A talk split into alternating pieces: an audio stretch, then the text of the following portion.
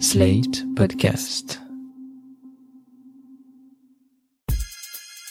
Salut chers auditeurs, salut chères auditrices, bienvenue dans Sans Algo, le podcast qui donne envie d'en découvrir d'autres. Vous écoutez la version longue avec de la reco et de l'actu. Ici Mathilde Mélin, journaliste pour Slate.fr et auditrice professionnelle de podcast, si je puis dire. Comme vous le savez peut-être, mon job, c'est de farfouiller dans la jungle des podcasts pour trouver les meilleurs et vous les recommander. Chaque semaine, je partage ici mes coups de cœur et j'interroge celles et ceux qui ont créé ces podcasts pour vous les faire connaître. C'est un sixième épisode un peu spécial que je vous propose puisque le week-end dernier c'était la quatrième édition du Paris Podcast Festival. Et le moins qu'on puisse dire c'est qu'il s'est passé beaucoup, beaucoup de choses pendant ces quatre jours. On va bien sûr parler du palmarès, mais avant ça, voici les quelques actus qu'il ne fallait pas louper cette semaine. On commence par le prix Europa qui couronne une fiction sonore française. Le prix Europa, si vous ne connaissez pas, c'est un prix créé par le Parlement européen et la Commission européenne dans les années 80. Le but, c'est de promouvoir les émissions de radio, de télé ou maintenant les podcasts produits un peu partout dans l'Union européenne. Cette année, dans la catégorie meilleure fiction radio, c'est la française Claire Fégreux qui remporte le prix pour son podcast Godcast. C'est une fiction de 16 minutes dans laquelle Dieu, qui est une femme, parce que pourquoi pas, essaye d'enregistrer un podcast pour redorer son image de marque. Pour vous donner une idée, ça donne ça. Générique. Bienvenue dans le Godcast. Le seul podcast du Godcast.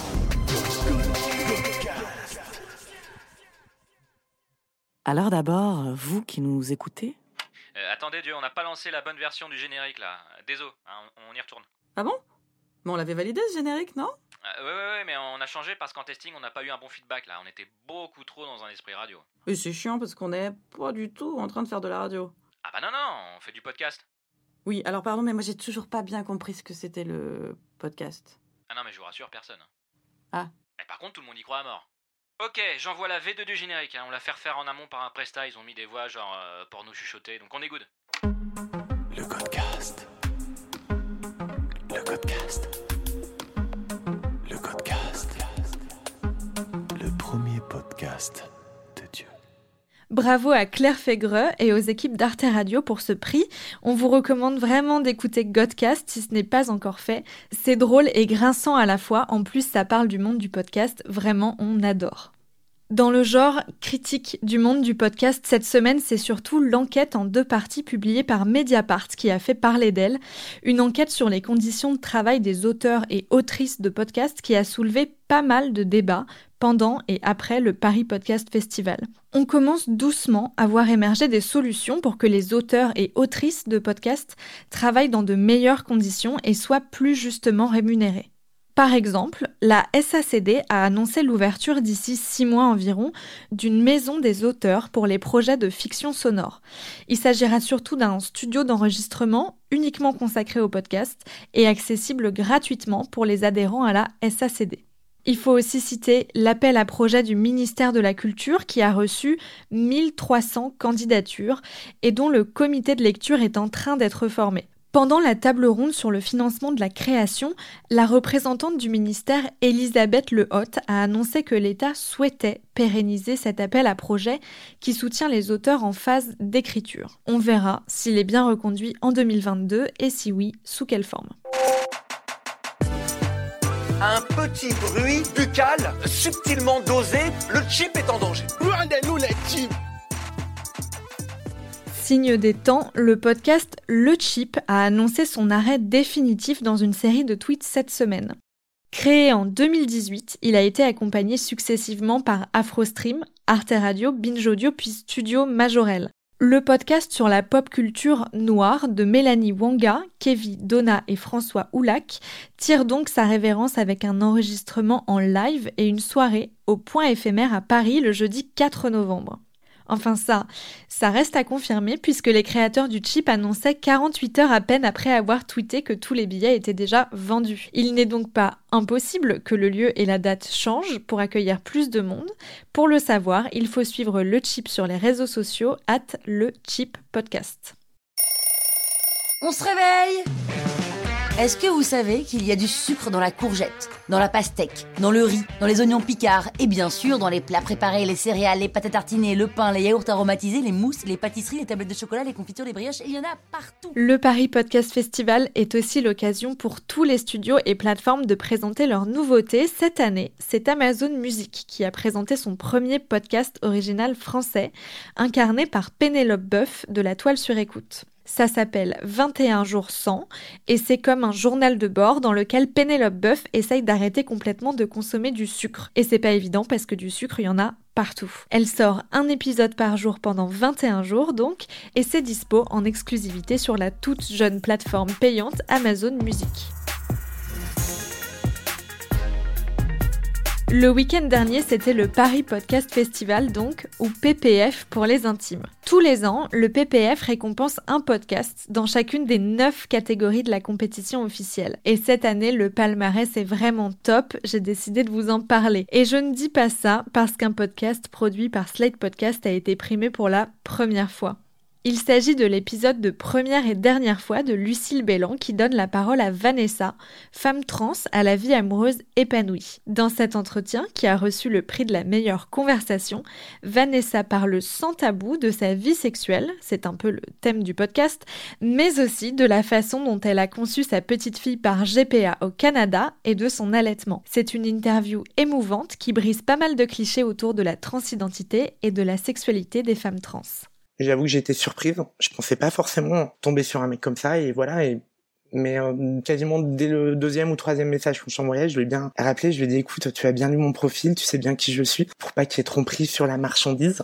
Il est, enfin voilà, il m'a dit que euh, ça suscitait sa curiosité. Je sais pas, je sais pas le terme exact qu'il avait employé, mais c'était un petit peu de de cet ordre-là. Et du coup, mais voilà, j'avais pas non plus l'impression d'être juste juste un fantasme à ses yeux. Voilà, on parlait pas les premiers échanges, on parlait pas forcément que de cul. On parlait euh, de, de, choses, de nos centres d'intérêt en commun. Autre podcast qui déjoue les clichés, Carnet de correspondante de Marine Vlaovic pour Arte Radio. Ce podcast-là, il a gagné le prix du meilleur documentaire et je suis pas du tout étonnée. Dans cette série hyper riche, Marine Vlaovic raconte son quotidien de journaliste pigiste correspondante à Ramallah en territoire palestinien. Qu'on soit d'accord ou pas avec elle sur le conflit israélo-palestinien, ce que Marine Vlaovic apporte au débat avec cette série documentaire, c'est surtout une vision de l'intérieur du métier de correspondant, du journalisme et du traitement de l'actualité. Le temps, c'est de l'info. Avant l'élection de Donald Trump, les États-Unis étaient l'un des plus phares. Si je me plante autant, c'est que je travaille souvent tard le soir ou au cœur de la nuit pour livrer des sujets tout frais que vous entendez dans les matinales. Excellent réveil à tous. À 7 heures passées de 7 minutes. Cette annonce controversée reflète pourtant une réalité, vous le comprendrez grâce à notre correspondante. Et nous irons ensuite en Afrique. Pour enregistrer, je n'ai pas de studio professionnel à disposition, avec de la moquette sur les murs, comme ceux que vous pouvez voir dans les vidéos de la radio filmée. Dans ma maison frigo de Ramallah, une chambre mal isolée fait office de cabine de prise de voix.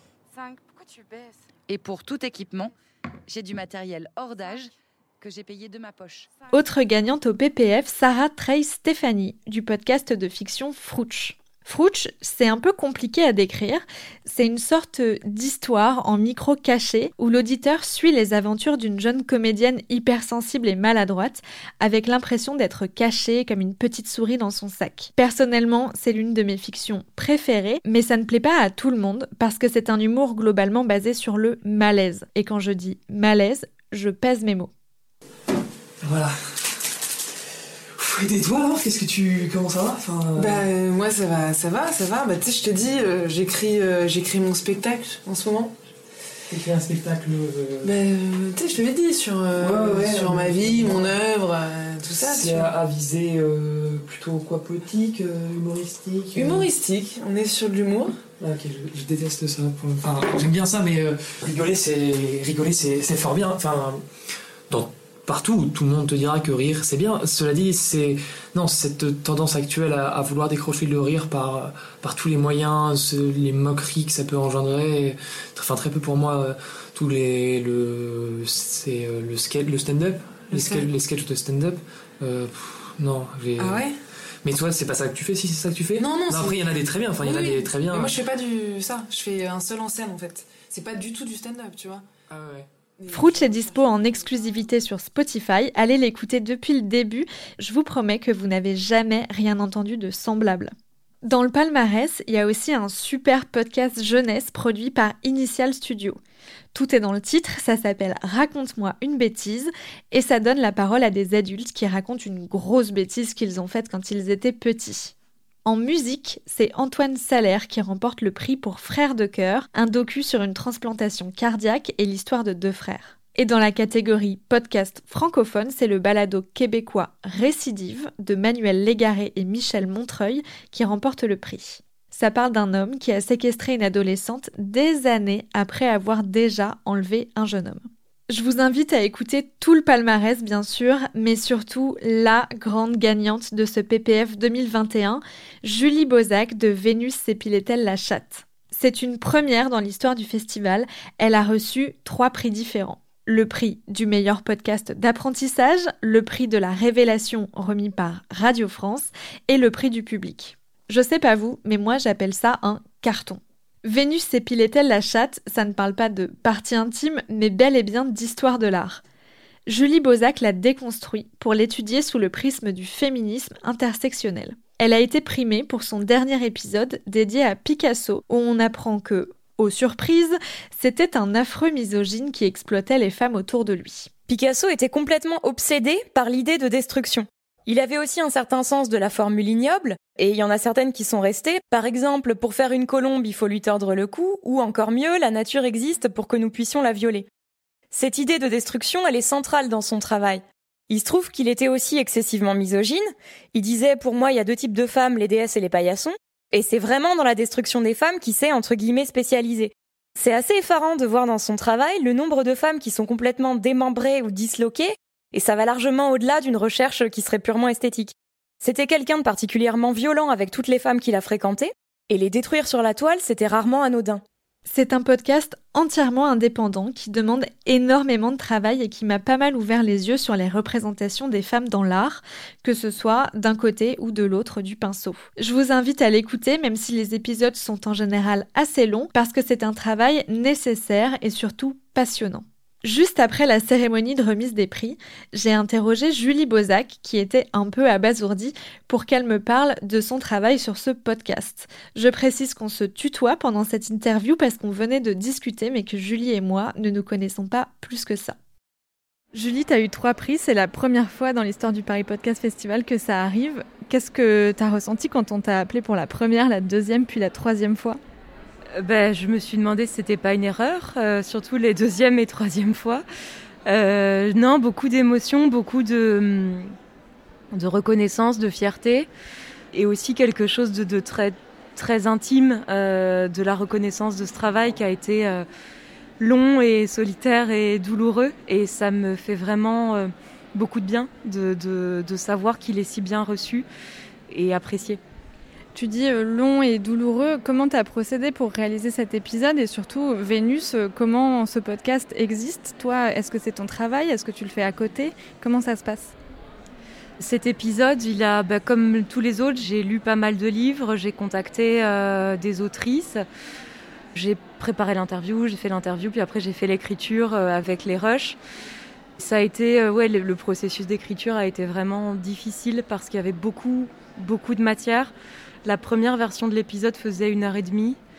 Il fallait aussi que ça soit digeste, donc c'était vraiment un, un, gros enjeu d'arriver à donner pas mal d'informations sans prétendre à être exhaustif parce que euh, l'idée c'est pas de saturer les gens d'infos mais de créer un tout qui soit euh, cohérent, qui soit fluide et qui soit agréable à écouter tout en étant construit. Ça ça a été très difficile. Ça, c'est le processus le standard, entre guillemets, pour la, la, façon dont je crée les épisodes. Et maintenant, c'est euh, mon métier avec des guillemets parce que j'en vis pas. Moi, je fais partie des podcasteurs, podcasteuses indépendants.